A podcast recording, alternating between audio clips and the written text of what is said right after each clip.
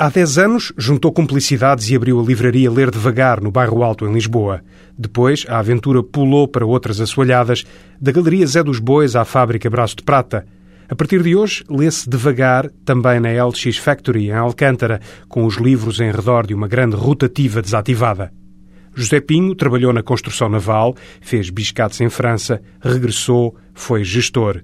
Um dia sonhou abrir uma editora, mas descobriu que os livros dos armazéns e os leitores precisavam de uma segunda oportunidade.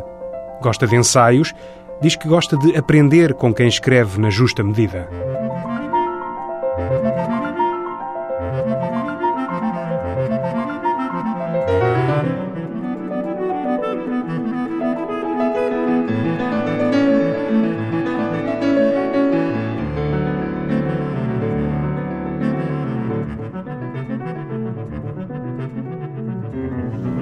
Ora, viva José Pinho, neste Dia Mundial do Livro está já de portas abertas a Nova Ler Devagar. Quer apresentar aos ouvintes este novo espaço aqui em Alcântara, em Lisboa? A Nova Ler Devagar está aqui na LX Factory. Para a maior parte das pessoas isto é um nome que não diz nada, não diz grande coisa. Para muitas já diz qualquer coisa porque já têm vindo cá. De qualquer das maneiras, a LX Factory é um conjunto industrial onde funcionou até há bem pouco tempo e onde ainda funcionam três máquinas a gráfica Mirandela, que é uma gráfica que imprimia, entre outras coisas, jornais. Antes da gráfica foi o anuário comercial e no fim do século XIX foi uma empresa têxtil.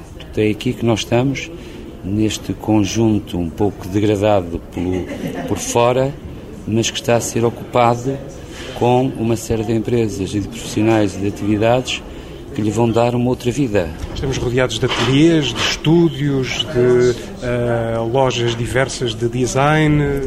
Estamos rodeados de escolas de atores, de escolas de dança, de escolas de artes orientais, de yoga, de agências de publicidade, agências de, modelos, de arquitetos, de empresas de casting, agências de modelos, mobiliário.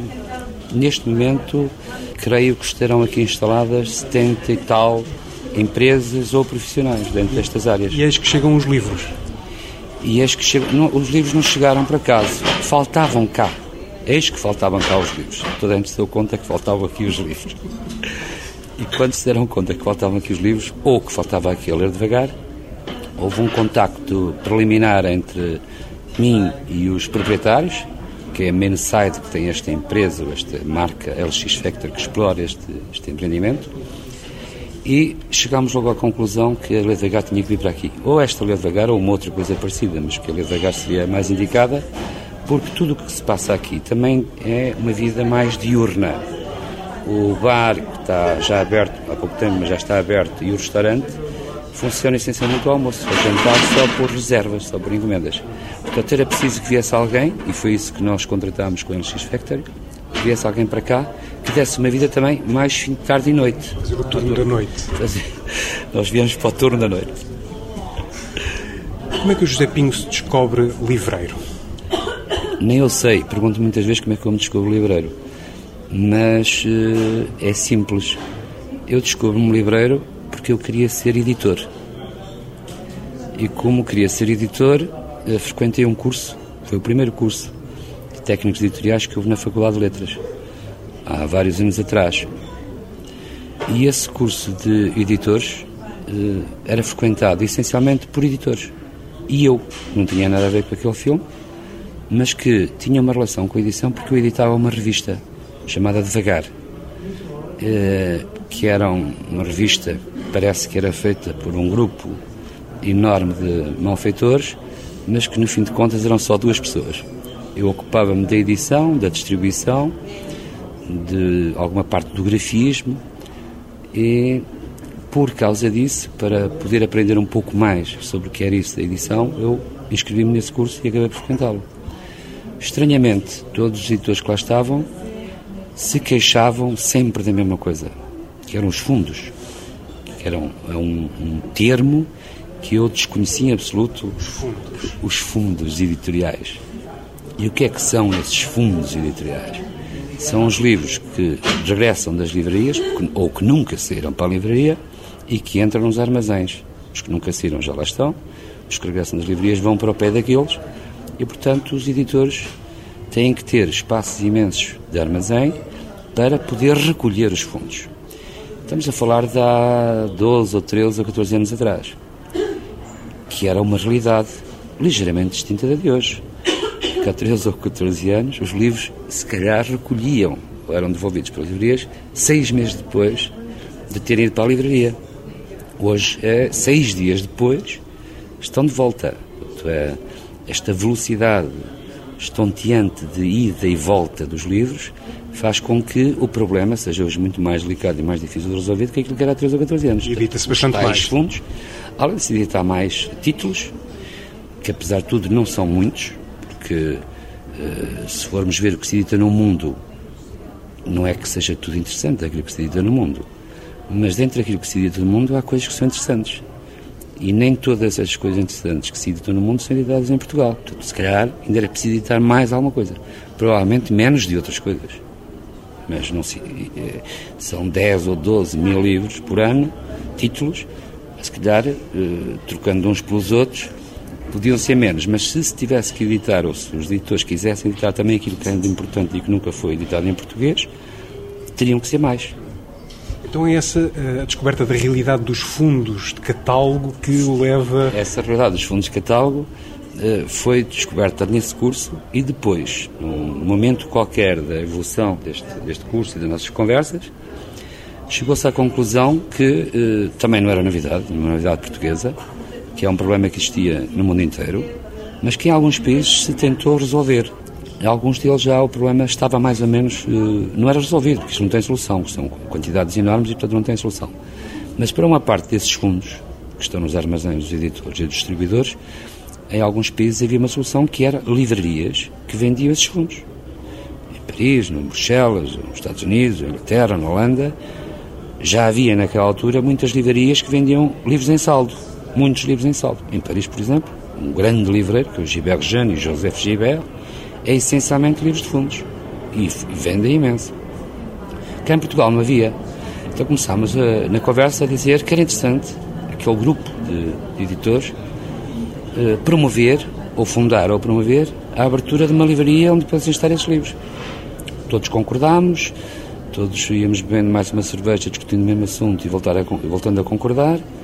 E um dia eu tive essa oportunidade de eh, iniciar esse projeto porque estávamos na litografia de Portugal, eu estacionava lá um automóvel e de repente decidimos que eu decidi que podia ficar com oito lugares que estavam vagos e fazer lá uma livraria. Foi isso que aconteceu. Tem piada, nós também temos começado numa litografia e agora vimos para uma outra. Não é bem uma litografia, mas é uma tipografia. Mas parece que não nos conseguimos libertar destas máquinas de impressão. Não é? O encontro com o ofício de livreiro dá-se então dessa forma. Imagino que a paixão pelos livros seja coisa antiga. Íamos, se calhar, às suas escolhas eh, para esta partilha do prazer de ler com os ouvintes. As minhas escolhas têm muito a ver com isso que está a dizer da paixão pelos livros, que eu, eu tenho alguma paixão por alguns livros e por muito poucos livros.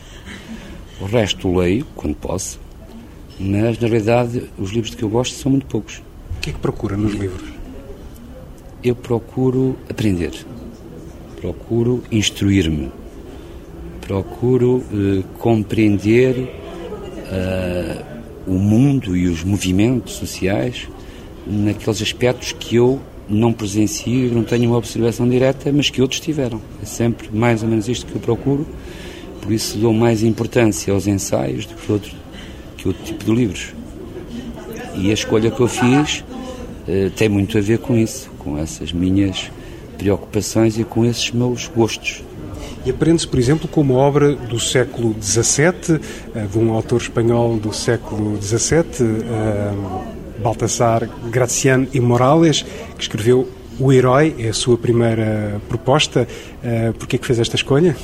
Eu, eu, escolhi O Herói porque foi o primeiro livro que eu li de Baltasar Gracián podia e devia, se calhar, ter escolhido o homem, l'homme universel. O homem universal, que nem sei qual é o título no original. E podia e devia ter escolhido, até porque para esta seleção que eu fiz, eh, tinha mais a ver com o tema, que o objetivo da minha escolha foi procurar autores e, e, livros e textos que tivessem muito que, que, tivessem uma relação muito direta com este homem universal. O título desse outro livro do Walter Gracian era mais apropriado a esta conversa, mas o herói, como foi o primeiro que eu li, foi este que eu que eu escolhi para hoje. É, costuma ser apresentado como um tratado sobre os homens de exceção. É um bom, uma boa síntese, digamos assim. Costuma. Não sei se é, mas é assim que ele é apresentado. De qualquer das maneiras, há muito que se pode aprender com aquilo que é dito, mesmo que esses homens de exceção de que o Baltasar Gracian fala, aos nossos olhos possam não ser assim tão excepcionais. Mas também estamos a falar, uns séculos depois, do tempo em que ele viveu. E aquilo que me interessou, eh, desde sempre, no Baltasar Gracian, como nos outros que eu escolhi, foi a capacidade que cada um deles teve para compreender o seu tempo, compreender os homens do seu tempo, para compreender os movimentos do seu tempo, para compreender para onde eh, se dirigiam os homens do seu tempo. E por isso este pode ser considerado um, um, tratado sobre os homens de exceção, nesse, nesse, desse ponto de vista. Mas ele fala muito de reis, muito de, de aristocracia, então, seriam excepcionais. Hum, é, é uma exceção relativa, mas pronto, eh, do ponto de vista que é apresentado, acho que sim. Vamos abrir este O Herói, que é uma edição frenesi, no caso. Alguma passagem ou algumas passagens que queira partilhar? Eu, eu, sobre a edição da Frenesi e sobre os outros livros também gostava de contar uma história que é os livros que eu escolhi são exatamente esses livros de fundos que quase todos eles estiveram esgotados durante muito tempo. Alguns deles ainda estão esgotados, em edições portuguesas não existem. E este livro do Herói, eu, esta edição da Franzin, é uma edição recente, mas a que eu tinha lido não era da Franzin, não me recordo sequer qual era o editor, mas era uma outra edição. Depois desapareceu. E a Franzin teve uh, o bom gosto, também se calhar são homens de exceção, outro tipo de homens de exceção, de pegar no texto e republicá-lo. Uh, eu também acho que uh, os, os, autores que escolhi, e agora mais precisamente este, Baltasar Gracian, aquilo que eu acho de, de, mais importante e de notável nesta escrita, e não é por ser uma espécie de aforismos, este livro todo composto de uma espécie de aforismos, mas em todos os autores que eu tenho, uns escrevendo parágrafos mais longos, outros menos, mas todos eles dizem só o que é essencial, ou pouco mais do que aquilo que é essencial. Portanto, aquilo que me interessa é Uh, não tanto a forma, mas é o conteúdo e essa pureza. Não é preciso grandes coisas para dizer o essencial. Prefiro livros que digam o essencial em poucas palavras, mas que essas poucas palavras sejam exatamente o essencial, aquilo que é preciso ser dito e não é preciso mais. E se for bem dito, que é o caso deles todos, ou bem escrito, que também é o caso deles, tanto melhor. Portanto, não é preciso esse estilo, essa, essa forma, o que é preciso é dizer o essencial e aquilo que é importante para quem escreve, para quem quer ouvir e quer perceber e quer compreender. E se for dito de uma maneira com estilo, melhor ainda. O, o, o Baltasar Gracian falo, o de Bor, que é outro dos que eu escolhi, falo ainda melhor esse estilo. Mas também só dizem o essencial. E eu ia ler, eu tinha selecionado mais uh, bastantes passagens, mas parece que temos um tempo limitado. Podemos ler devagar, mas o tempo não é infinito. Eu ia ler aqui no, no, no capítulo que é que o herói prefira os empenhos plausíveis. E diz o Graziano: Duas pátrias produziram dois heróis. De Tebas saiu Hércules, de Roma saiu Catão. Foi Hércules aplauso da orbe, foi Catão enfado de Roma. A uns admiraram todos, ao outro esquivaram-se os romanos. Não admite controvérsia a vantagem que levou Catão e Hércules, pois o excedeu em prudência. Esta prudência, esta arte da prudência, também é um assunto comum aos autores que eu escolhi e aos livros que eu escolhi. A arte da prudência. Mas ganhou Hércules a Catão em fama. Mais de árduo e primoroso teve o assunto de Catão, pois se empenhou em sujeitar os monstros dos costumes e Hércules os da natureza mas teve mais de famoso o do Tebano. A diferença consistiu em que Hércules empreendeu façanhas plausíveis e Catão odiosas. A plausibilidade do caro levou a glória de Alcides aos confins do mundo e passará ainda além deles, caso se alarguem. O desaprazível do cargo circunscreveu Catão ao interior das muralhas de Roma. Com tudo isto, preferem alguns, e não os menos judiciosos, o assunto primoroso ao mais plausível, e pode mais com eles a admiração de poucos que o aplauso de muitos, sendo vulgares. Os milagres de ignorantes apelam aos empenhos plausíveis. O árduo, o primoroso de um superior assunto, poucos o percebem, embora eminentes, sendo assim raros os que nele acreditam. A facilidade plausível permite-se a todos, vulgariza-se, e assim o aplauso tem de ordinário o mesmo que de universal. Vence a intenção de poucos a numerosidade de um vulgo inteiro, mas a destreza é topar com os cargos plausíveis. É questão de descrição subornar a atenção comum no assunto plausível. Manifesta-se a todos a iminência, e com os votos de todos se gradua a reputação. Deve estimar-se mais os que são os que o são mais. É palpável a excelência em tais façanhas, e se o for com evidência, plausível. As primorosas têm muito de metafísico, deixando a celebridade às opiniões. Chamo cargo plausível aquele que se executa à vista de todos e ao gosto de todos, sempre com o fundamento da reputação, por excluir aqueles a quem falta tanto de crédito quanto sobra de ostentação. Vive rico de aplauso um histrião, mas perece de crédito. Ser, pois, eminente em assunto fidalgo, exposto ao teatro universal. É isso conseguir a augusta plausibilidade. Que príncipes ocupam os catálogos da fama, senão os guerreiros? A eles se deve com propriedade o epíteto de Magnus. Enchem o mundo de aplauso, os séculos de fama, os livros de proezas, porque o belicoso tem mais de plausível que o pacífico. Entre os juízes escolhem-se justiceiros para imortais, porque a justiça sem crueldade sempre foi mais grata ao vulgo do que a piedade remível. Nos assuntos do engenho triunfou sempre a plausibilidade. O que é suave num discurso plausível recria a alma, lisonjeia o ouvido, já que assegura de um conceito metafísico, os atormenta e enfada. Uma primeira escolha de José Pinho, da livraria Ler Devagar, O Herói, de Baltasar Graciano, numa edição frenesim, um autor espanhol do século XVII, e eh, avançamos agora no tempo para um outro autor, um austríaco, William Reich, propõe-nos a leitura de O Assassinato de Cristo, aqui numa edição brasileira, Martins Fontes. Como disse, não há disponível eh, neste momento uma edição hum, em Portugal desta, desta obra. Edição de uma editora portuguesa, penso que não há disponível. Também não fui à procura, mas penso que não há disponível. Esta escolha, além daquilo que eu já referi sobre a escolha do conjunto dos três autores, é uma escolha ainda mais especial do que as restantes. E porquê? Porque houve um momento no, na segunda metade do século passado, século XX, em que a maioria de, das pessoas, dos jovens ou dos que liam, maioria, uma grande parte dessas pessoas que liam se interessaram eh, pelas obras do Racho, incluindo eu. Combate sexual da juventude, escutas a ninguém. Mas eh, quando cheguei à França, descobri que havia um outro livro que eu não conhecia, que não tinha sido editado em português. Que era exatamente este, que em francês tem o título Le Meurtre du Christ.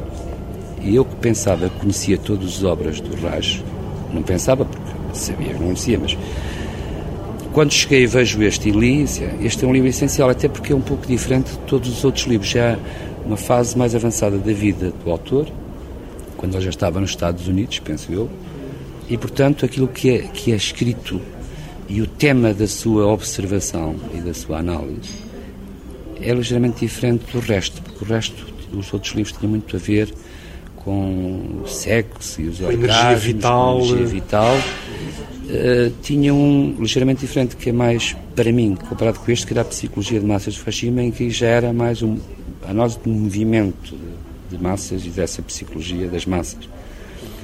E depois li este e gostei e acabei por uh, sugerir para esta conversa de hoje, por, ser, por não ser o combate sexual da juventude, por não ser a função do orgasmo, por não ser... Por onde é que nos leva este assassinato de, de Cristo? Eu, quando li este livro, fiquei um pouco perplexo também, porque eh, é um estudo sobre uh, o comportamento dos homens, mas uh, na, naquela relação com a morte de Cristo. mas é visto eh, não sobre o ponto de vista da religião, mas mais sobre o ponto de vista do comportamento humano. E o que é que leva os homens, eh, independentemente daquilo como é dito, mas o que é que leva os homens a terem determinadas atitudes ou a terem determinados comportamentos de submissão, de, de assassínio, de, de, comportamentos que são uh, inesperados em determinadas situações. E foi por isso que eu uh, escolhi este livro. E há alguma passagem desta obra que uh, queira partilhar, que considere interessante, abre no fundo o apetite para uma leitura mais demorada? Eu ia começar. O povo sempre prefere Barrabás porque tem medo de Cristo e recusa-se a compreendê-lo. Permite sempre que Barrabás o governe.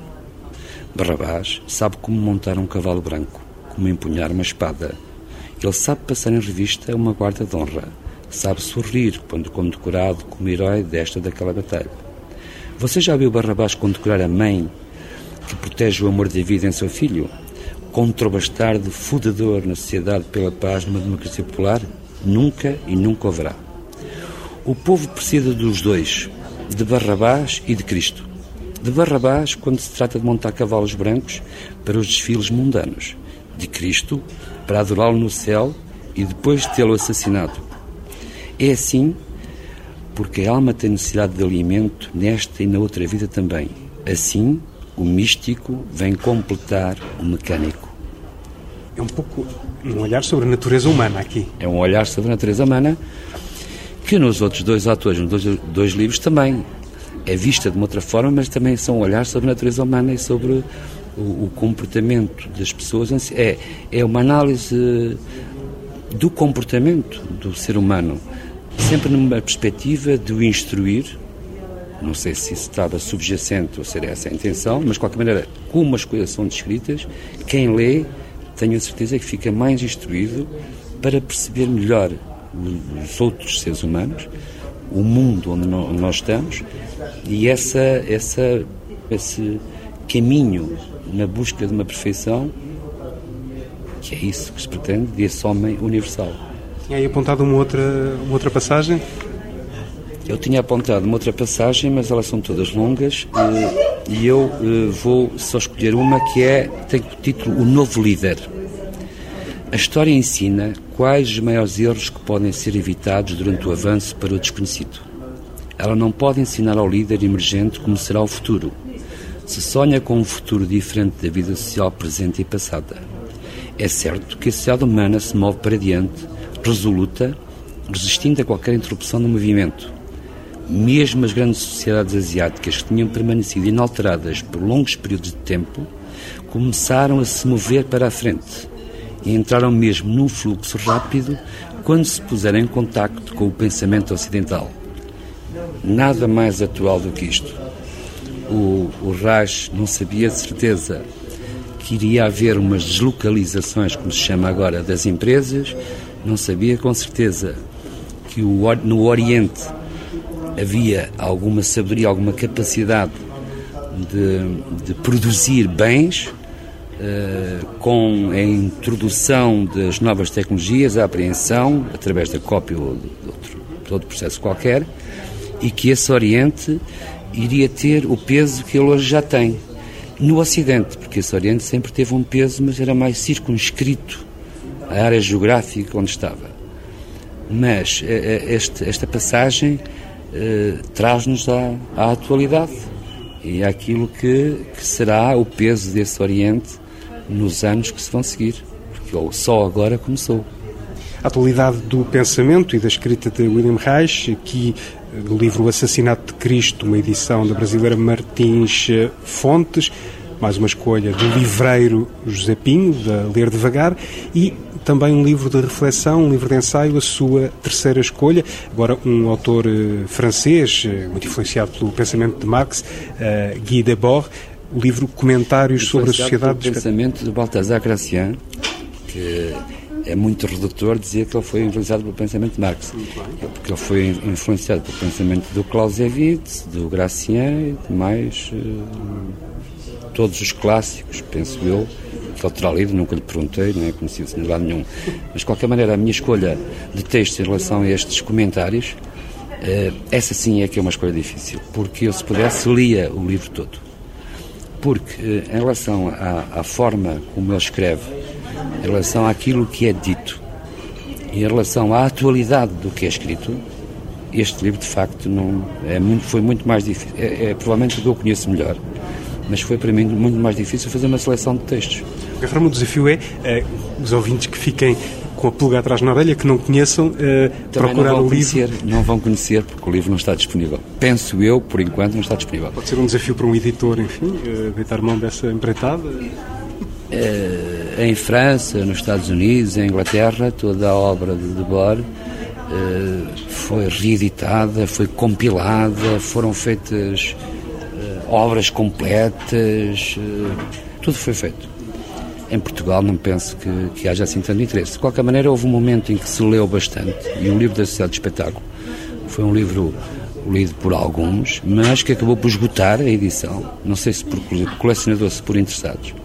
Mas também desapareceu e estes comentários desapareceram com a editora que o editou e penso que não está disponível. Mas não, não me chegou ao conhecimento que estivesse disponível. A editora é Mobilize Immobile, que já, já não existe. Não existe. Portanto, digamos que este exemplar é uma raridade. Esta é uma raridade. Nós, na Rede Vagar, tínhamos comprado, quando estávamos em Navarro Alto, uh, os três ou quatro livros que esta editora tinha publicado. Um deles era do, do Salazar, que foi o único livro, penso eu também, a não ser que agora nestes arquivos que descobriram lá na, no armazém de é fundos, no armazém de fundos, no armazém de fundos, fundos já estão na Torre do Tomo? Eh, não é fundos de, de, do catálogo da editora, mas é fundos de dossiês, fundos de dossiês e Portanto, a não ser que aí haja mais algum livro de Salazar, esse será o único. A Sociedade de Espetáculo escutou estes comentários também e eu, eh, sobre este, tenho na realidade alguma dificuldade em fazer a seleção. De qualquer das maneiras, mas ia começar por esta. A dominação é lúcida, pelo menos naquilo que espera da sua própria gestão, livre e sem entraves, um número bastante grande de catástrofes de primeira grandeza para muito em breve. Isto tanto nos campos ecológicos, químico, por exemplo, como nos domínios económicos, bancário, por exemplo. Desde há algum tempo, a dominação colocou-se em situação de tratar estas graças excepcionais de forma diferente do habitual manejo da doce desinformação. Isto é sobre a manipulação global ou parcial, e eu passava já para aqui. Só se fala continuadamente de Estado de Direito a partir do momento em que o Estado moderno, dito democrático, deixou em geral de o ser. A história do Estado de Direito também é um assunto muito falado nos últimos tempos. Dá bastante tempo para cá, mas agora também. Não é de modo nenhum por acaso que a expressão só foi popularizada pouco depois de 1970 e, em primeiro lugar, justamente em Itália. O Estado de Direito em Itália. Em muitos domínios fazem-se menos leis precisamente para que sejam torneadas por aqueles que justamente possuirão todos os meios para isso.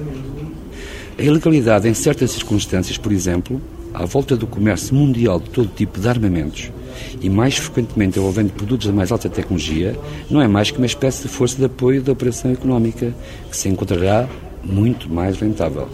Hoje, muitos negócios são necessariamente desonestos como o século. E não como eram outrora aqueles que praticavam, em séries claramente delimitadas, os homens que tinham escolhido os caminhos da desonestidade.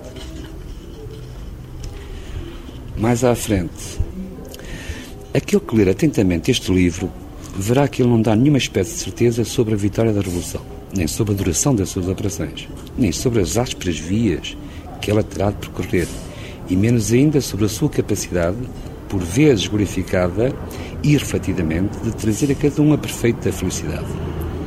Menos que qualquer outra, a minha concepção, que é histórica e estratégica, só pode conceder a vida que deveria ser, pela única razão de que nos seria agradável um idílio sem pena e sem mal. Não considera, portanto, a maleficência de alguns poderosos e chefes, querendo só a infelicidade do maior número. Cada um é filho das suas obras. E como a passividade faz a sua cama, nela se deita. O maior resultado da decomposição catastrófica da cidade de classe é que, pela primeira vez na história, o velho problema de saber se os homens, na sua massa, amam realmente a liberdade, encontra-se ultrapassado, pois agora eles vão ser obrigados a amá-la. Deixe-me pegar nestas palavras de Guy Debord, no livro Comentários sobre a Sociedade do Espetáculo, para lhe perguntar... De um prefácio à quarta edição da edição italiana da Sociedade de Espetáculo, onde ele diz, nesse prefácio, que das traduções todas feitas da Sociedade de Espetáculo, só havia uma boa, que era a portuguesa. Gostava de lhe perguntar, perante estas palavras, é estamos à beira de mais um aniversário do 25 de Abril, ainda tem um ideal de revolução uh, por estes dias? Uh, uma, eu não, não, tenho ideal de nada. Eu, uh, as coisas, ou, ou, ou, estão criadas condições e os, os movimentos e as pessoas um, hão de cumprir qualquer, não sei se é uma revolução, mas hão de chegar lá, ou eu não tenho, eu, individualmente não tenho. Gostaria, mas acho que também os tempos que correm e o momento presente aponta para que tenha que acontecer qualquer coisa. Não sei o que é, não faço ideia. Perguntava-lhe isto porque, eh, no fundo, estamos de facto em plena sociedade do espetáculo, rodeados eh, cada vez mais, cada vez mais pelo espetáculo.